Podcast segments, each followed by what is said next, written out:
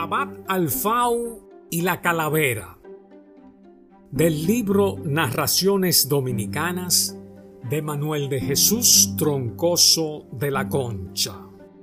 Hasta más o menos el año de 1905 se veía en lo alto de la pared que formaba en Chaflán la esquina de la iglesia y convento de Santo Domingo con las calles del estudio, hoy Hostos, y de la Universidad, ahora Padre Villini, en la capital dominicana, un nicho vacío, el cual desapareció junto con la pared al ser derribada esta por causa de vetustés aquel año.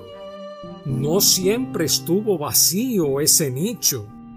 Había dentro tal vez desde días cercanos a la edificación del templo, colocaba sobre un pequeño soporte de hierro una calavera, visible durante el día por gracia de la luz solar y de noche por la de un farolito de aceite que colgaba desde lo alto del nicho y era encendido siempre al toque del ángelus vespertino. Debajo del nicho, como expresiones salidas de boca de la calavera, se leía en una tosca lápida en caracteres ordinarios de color negro que la acción del tiempo había puesto borrosa. Oh tú que pasando vas, fija los ojos en mí, cual tú te ves yo me vi cual yo me veo, te verás. Transcurrió mucho tiempo sin que ni la calavera ni el verso sirvieran para llamar la atención pública. El transeúnte veía aquello como se puede mirar sin interés el anuncio fijo de una tienda de comercio o cosa así. Hasta un día o más propiamente hasta una noche. Una noche en que un vecino de la calle del estudio, por el tramo que llamaban el callejón del convento, en momentos que se dirigía a su casa, sintió un ruido proveniente de la calavera y poniendo en ésta los ojos observó, mientras el corazón le palpitaba con violencia, que se movía inclinándose hacia adelante o de un lado a otro, como diciendo sí, sí y no, no, visto lo cual se dio a correr hasta llegar a cesando a su morada. Y así, la pobre calavera, que apenas sí había estado mereciendo una mirada indiferente de quienes cerca de ella discurrían, se convirtió desde el día siguiente en el comentario y comidilla de todo el pueblo.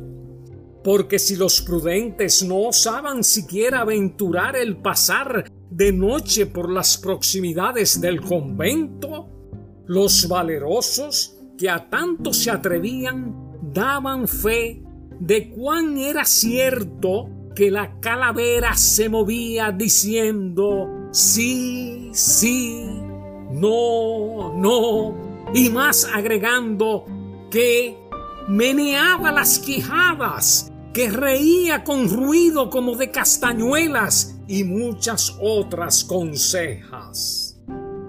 De día la calavera permanecía quietecita. Por esto el sirviente del templo encargado de encender o apagar el farolito hacía esta operación en horas de la tarde o de la mañana. La cosa era de noche. Los vividores de por allí, para llegar hasta su casa y eso mismo, experimentando una invencible grima, hacían un rodeo con objeto de librarse de la vista de la calavera. Ni siquiera osaban aproximarse a la encrucijada pavorosa las patrullas militares. Cierta noche, una de estas, desafiando su propio miedo, marchó en dirección a la esquina y cuando vio el meneo de la calavera, se dio a ominosa carrera sin parar hacia el mismo portón de la fuerza.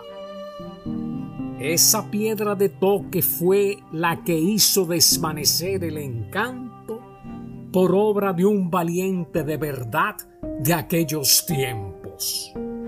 En el año 36 del pasado siglo XIX, era subteniente del batallón que guarnecía la plaza de Santo Domingo, un apuesto y corpulento joven de familia muy principal, que con el andar de los años había de ser hombre sobresaliente en la Primera República, de nombre Antonio Abad Alfau, pero a quien todos designaban por Abad Alfau o sencillamente Abad. Contaba entonces 19 años. Él se hallaba de servicio la noche en que la patrulla se corrió por temor a la calavera y su contrariedad fue muy grande. A la siguiente noche supo que otra patrulla, en llegando a la esquina de la universidad y los plateros, había hecho un rodeo para evadir el maleficio de la esquina del convento y su contrariedad fue mayor. ¿Se va a acabar esa música o no me llamo Abad Alfau? dijo. Poniendo manos a la obra, se proveyó al otro día de una escalera de las denominadas de tijera y aguardó la noche. Más o menos a las once, despojándose del uniforme, llevando por vestimenta pantalones y capa, y en la diestra la espada, se encaminó al lugar que era causa de los espantos. Dos soldados conducían la escalera. Apenas se hallaban los tres a una diez varas de la calavera, comenzó el remeneo. Uno de los soldados quiso huir, lanzándole un quieto. Acompañado de una interjección fuerte, el subteniente lo detuvo en seco. Pongan la escalera delante de la esquina, ordenó. Espada en mano empezó a subir. A medida que ganaba cada peldaño, el movimiento de la calavera hacia adelante y los lados se hacía más violento. Ya el subteniente acercándosele, la calavera parecía querer girar sobre sí mientras de su interior salían unos chirridos agudos capaces de helarle la sangre al hombre del corazón más templado. Esto no amilanó al joven oficial, seguía imperturbable. Por orden suya, los soldados se colocaron al pie de la escalera, sujetándola ahora tan cerca del nicho que podía alcanzarlo con los dedos, apoyó con fuerza los pies en un peldaño mientras se agarraba con la izquierda al más alto, echó atrás el cuerpo y levantando la espada le asestó a la calavera dos cintarazos que la hicieron dar varias vueltas. Y ahí se deshizo el misterio, porque de la parte de abajo de la calavera salió un ratón, como de la cuarta, que del nicho saltó a la calle y se perdió en la oscuridad de la noche, mientras Abad Alfau, bajando, exclamaba ¡Maldito bicho! Al amanecer, lo que restaba de la calavera se quitó de allí y nunca más se volvió a hablar de ella.